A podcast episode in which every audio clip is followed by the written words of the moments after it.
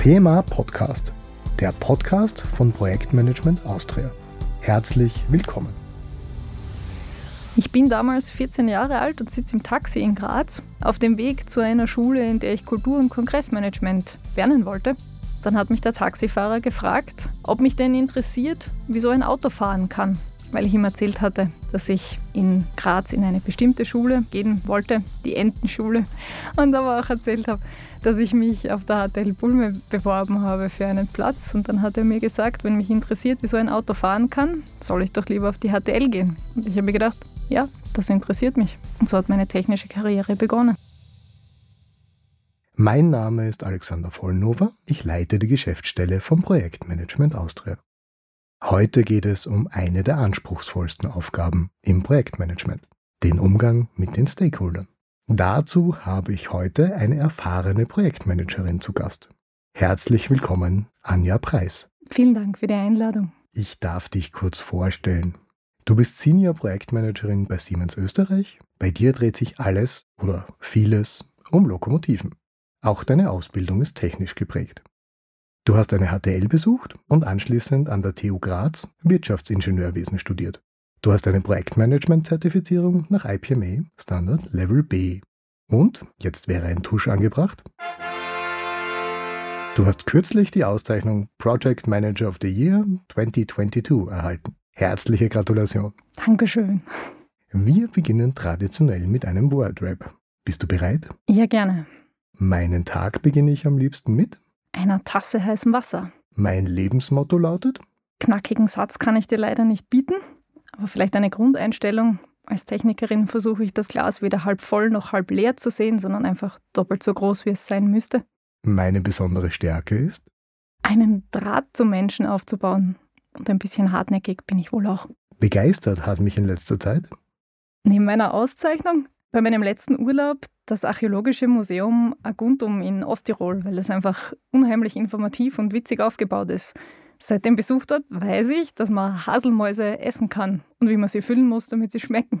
Geärgert habe ich mich kürzlich über. Mein Motorrad, weil es beschlossen hat, in die Werkstatt zu müssen, lief nur mehr auf drei von vier Zylindern. Sehr enttäuschend zum Ende der Saison. Meine letzte berufliche oder private Reise führte mich? Nach München, gerade gestern, zum Kundentermin in unser Lokomotivwerk. Projektmanagement fasziniert mich, weil es ist einfach eine unheimlich abwechslungsreiche Aufgabe. Jeder Tag bietet etwas Neues und damit wird es nie eintönig. Danke. Dann steigen wir gleich ins Thema ein. Gerne. Liebe Anja, als frisch gebackene Project Manager of the Year, was bedeutet diese Auszeichnung für dich? Hast du schon Rückmeldungen zu deiner Auszeichnung bekommen? Ja, zunächst einmal, ich habe mich sehr darüber gefreut. Ich habe nicht damit gerechnet und das war wirklich eine, ein tolles Gefühl. Und ähm, die Nachricht hat sich auch sehr schnell verbreitet, vor allem über das Internet. Das Internet vergisst auch nichts. Dementsprechend ähm, hat es mich sehr fasziniert, wer mich alles darauf anspricht und von wem ich da Rückmeldungen bekomme. Der Hintergrund für die Auszeichnung ist ja, dass du ein Projekt erfolgreich geleitet hast, bei dem es um die Lieferung von Lokomotiven ging. Kannst du uns das noch ein bisschen näher erklären? Es ging um acht Lokomotiven des Typs Vectron von Siemens, die wir an Serbia Cargo verkauft haben. Und zwar nicht nur die Lokomotiven, sondern auch begleitende Leistungen. Dabei handelt es sich um zum Beispiel Ersatzteile oder Spezialwerkzeuge, natürlich auch Dokumentation, Schulung und Verbrauchsmittel. Eigentlich alles, was der Kunde braucht, um mit seinem Betrieb starten zu können. Was waren deine Aufgaben als Projektleiterin? Und was waren denn die besonderen Herausforderungen? Die Herausforderungen sind natürlich die Klassiker. Die Gesamtverantwortung für Termine, Kosten und Qualität. Aber natürlich hat dieses Projekt auch besondere inhaltliche Herausforderungen zu bieten gehabt. Wir hatten zum Beispiel im Vertrag herausfordernde Ziele für Zuverlässigkeit, Verfügbarkeit und auch für die Reparaturzeitstufen. Außerdem, in Serbien spricht man nicht Deutsch, also ist natürlich auch die Sprachbarriere und die kulturellen Unterschiede sind zu beachten. Und daher kommt auch, dass ich mich sehr mit Stakeholder Management auseinandersetzen musste. Wie groß war denn bei deinem Projekt das Kernteam und wie groß war dein Umfeld? Wir waren sechs Personen im Kernteam, hatten natürlich ein viel größeres Umfeld. Stakeholderliste zu Projektstart hatte etwa 40 Einträge. Diese 40 Personen kann man natürlich nicht alle managen. Man muss sich zunächst einmal Gedanken darüber machen, wer von diesen Personen ist eigentlich relevant mein persönliches Learning war, ich habe beim ersten Mal natürlich nicht hundertprozentig richtig gegriffen, sondern ich habe wirklich ernsthaft Stakeholder bearbeitet, die nicht das nachhaltige Interesse an meinem Projekt hatten. Weder positiv noch negativ, es waren einfach die falschen.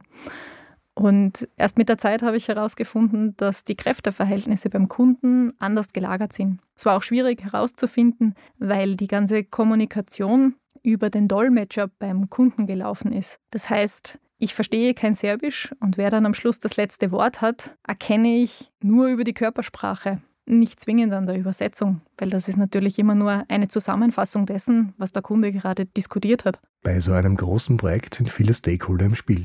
Das hast du ja schon angesprochen. Welche waren denn das? Eine ganze Reihe. Ich beginne am liebsten extern mit den Mitarbeitern des Kunden, weil die für mich im Zentrum stehen.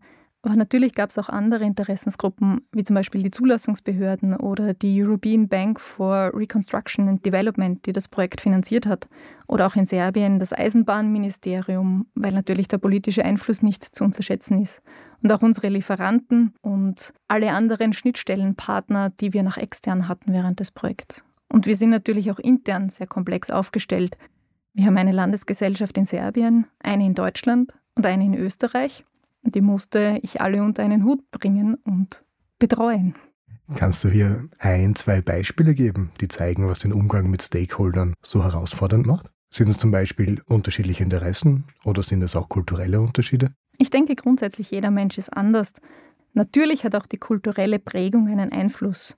Mein Vorteil war, dass ich äh, sehr nette Kollegen in Serbien hatte. Mein erster Kontakt wird mir für immer in Erinnerung bleiben, denn ich war sehr zielorientiert in diesem Meeting und wollte, wie man das in, in unseren Breiten gewohnt ist, direkt aufs Thema zu sprechen kommen, keinem Zeit stehlen. Und am Ende des Tages musste ich feststellen, in Serbien ticken die Uhren anders und man beginnt Besprechungen, wenn man sich nicht kennt, zunächst einmal damit, sich kennenzulernen. Die Möglichkeit, kurz und bündig mit jemandem diskutieren zu können, die muss man sich verdienen, nachdem man sich kennengelernt hat. Natürlich dauert dann auch jedes Gespräch ein wenig länger, wenn man sich mit dem Kollegen oder der Kollegin austauschen möchte über private Themen oder was die einzelnen Personen interessiert zu diesem Zeitpunkt des Gesprächs. Mein persönliches Learning daraus war, dass man nie kurz vor einem Meeting anruft, um eine schnelle Antwort zu erhalten, sondern immer ausreichend Zeit für ein Telefongespräch einplant. Das klingt nach einem wertvollen kulturellen Learning. Stakeholder Management gilt als eine der anspruchsvollsten Aufgaben bei Projekten. Stichwort Umweltanalyse und regelmäßiges soziales Controlling. Du hast uns jetzt schon einiges aus der Praxis erzählt, aber wie gehst du denn da in der Planung methodisch vor? Ich starte meine Tätigkeiten eigentlich immer mit einer Stakeholderliste. Ich kann, wenn ich ein Projekt aus dem Vertrieb übernehme, aber natürlich noch nicht alle beteiligten Personen sofort kennen.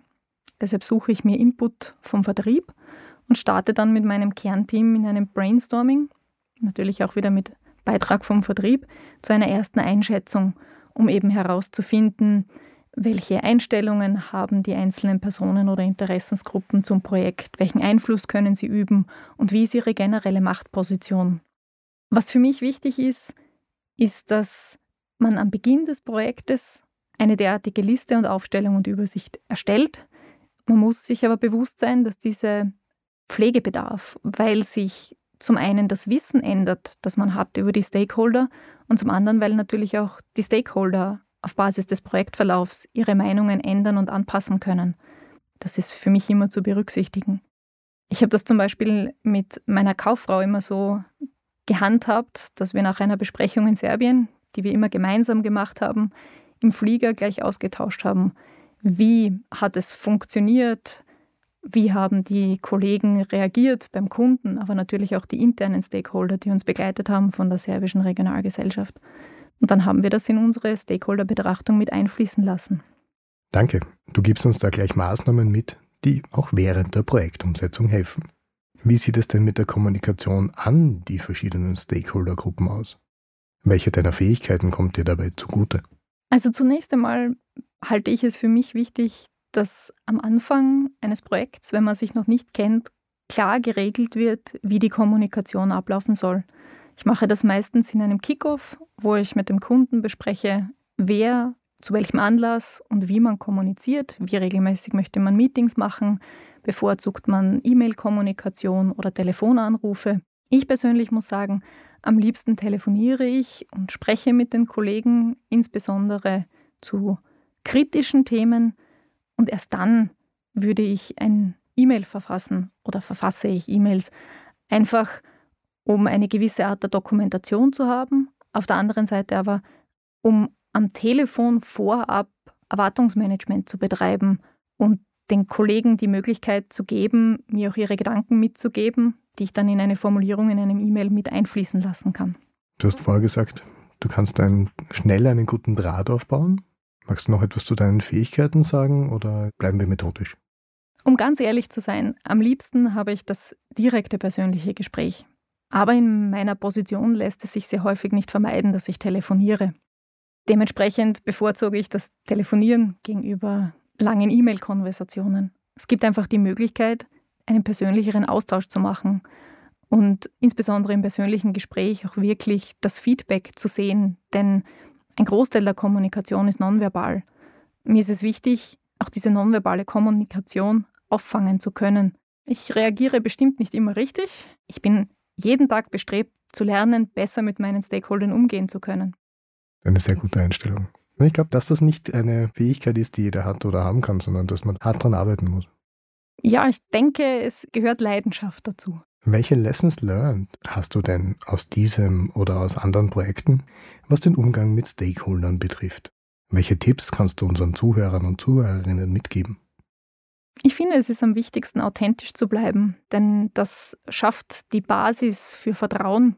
Und ich bin auch überzeugt davon, dass jeder Gesprächspartner mitbekommt, ob man authentisch ist oder nicht. Vielleicht nicht direkt mit einem roten Signallämpchen, diese Person ist jetzt nicht authentisch, aber etwas im Unterbewusstsein bleibt haften und legt ein Gefühl über das Gespräch, das man geführt hat. Sehr spannend. Hast du noch weitere? Ja, ich versuche jedem Mitarbeiter, jedem Kunden, jedem Stakeholder auf Augenhöhe zu begegnen. Es ist Projektmanagement ein Teamsport und der Projektleiter ist nicht besser als jedes Teammitglied. Jeder hat seine Rolle zu spielen, jeder hat seinen Beitrag zu leisten und jeder ist auf seinem Gebiet ein Experte. Darum ist mein Team, damit man seine Fähigkeiten zusammenbringen kann. Und Ziel kann es nicht sein, dass einer sich über die anderen erhebt. Woran erkennt man denn aus deiner Sicht, wann Stakeholder Management erfolgreich war? Ich glaube, man kann das nicht verallgemeinern. Aber für mich persönlich war der größte Erfolg als der Projektleiter des Kunden, der zwar auch Englisch kann, es aber ungern spricht und am liebsten auf seine Dolmetscher zurückgegriffen hat, dann plötzlich begonnen hat, mit mir über technisch-inhaltliche Themen auch direkt zu sprechen. Das hat mir gezeigt, dass er Vertrauen gewonnen hat dass er vielleicht, auch wenn er sich nicht perfekt ausdrücken kann, wir trotzdem eine Basis gefunden haben, dass wir uns austauschen können, auch ohne Mittelsmann. Und diesen Vertrauensbeweis, der hat mir persönlich viel bedeutet. In deinen Projekten geht es sehr stark um Lokomotiven. Wie bist du denn zum Thema Technik gekommen? Das ist in der Tat eine wirklich lustige Geschichte. Ich bin damals 14 Jahre alt und sitze im Taxi in Graz auf dem Weg zu einer Schule, in der ich Kultur- und Kongressmanagement in einer weiterführenden höheren Schule lernen wollte. Dann hat mich der Taxifahrer gefragt, ob mich denn interessiert, wie so ein Auto fahren kann, weil ich ihm erzählt hatte, dass ich in Graz in eine bestimmte Schule gehen wollte, die Entenschule. und aber auch erzählt habe, dass ich mich auf der HTL Bulme beworben habe für einen Platz. Und dann hat er mir gesagt, wenn mich interessiert, wie so ein Auto fahren kann, soll ich doch lieber auf die HTL gehen. Und ich habe mir gedacht, ja, das interessiert mich. Und so hat meine technische Karriere begonnen. Eine kurze Zwischenfrage für alle Nicht-Grazer. Warum heißt diese Schule Entenschule? Angeblich kommt das daher, dass morgens am Grazer Hauptbahnhof Einschubbusse zu den weiterführenden höheren Schulen fahren und einer davon fährt zu einer Schule, die von hauptsächlich Frauen besucht wird. Und diesen Frauen sagt man nach, dass sie mehr tratschen, also mehr schnattern, als die Männer in Relation, die zu HTL fahren. Also pure Stereotypen. Absolut. Kann man natürlich nicht mehr unterstützen in diesen Zeiten. Zum Abschluss, welches Projekt beschäftigt dich denn derzeit? Aktuell habe ich vier Projekte auf meinem Schreibtisch liegen. Das größte darunter ist das ÖBB-Projekt. Da handelt es sich um einen Rahmenvertrag von 200 Lokomotiven, aus denen der Kunde sukzessiv abrufen kann.